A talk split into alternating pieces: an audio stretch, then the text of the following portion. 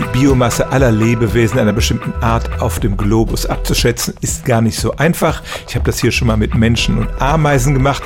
Gerade ist wieder eine Studie erschienen. Da wurden Säugetiere geschätzt, und zwar die wildlebenden Säugetiere, die Menschen, aber auch Haustiere und Nutztiere.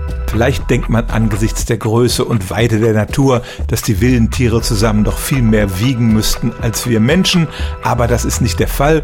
Die Menschheit wiegt sechsmal so viel wie alle wildlebenden Säugetiere. Und von deren Masse befinden sich auch noch zwei Drittel im Meer, was relativ plausibel wird, wenn man sich überlegt, wie groß und dick Wale sind.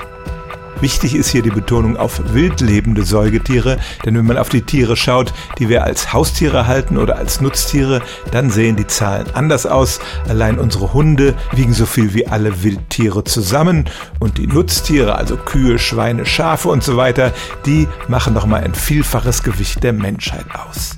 Die Zahlen belegen, wie sehr wir doch die Fauna dieses Planeten verändert haben.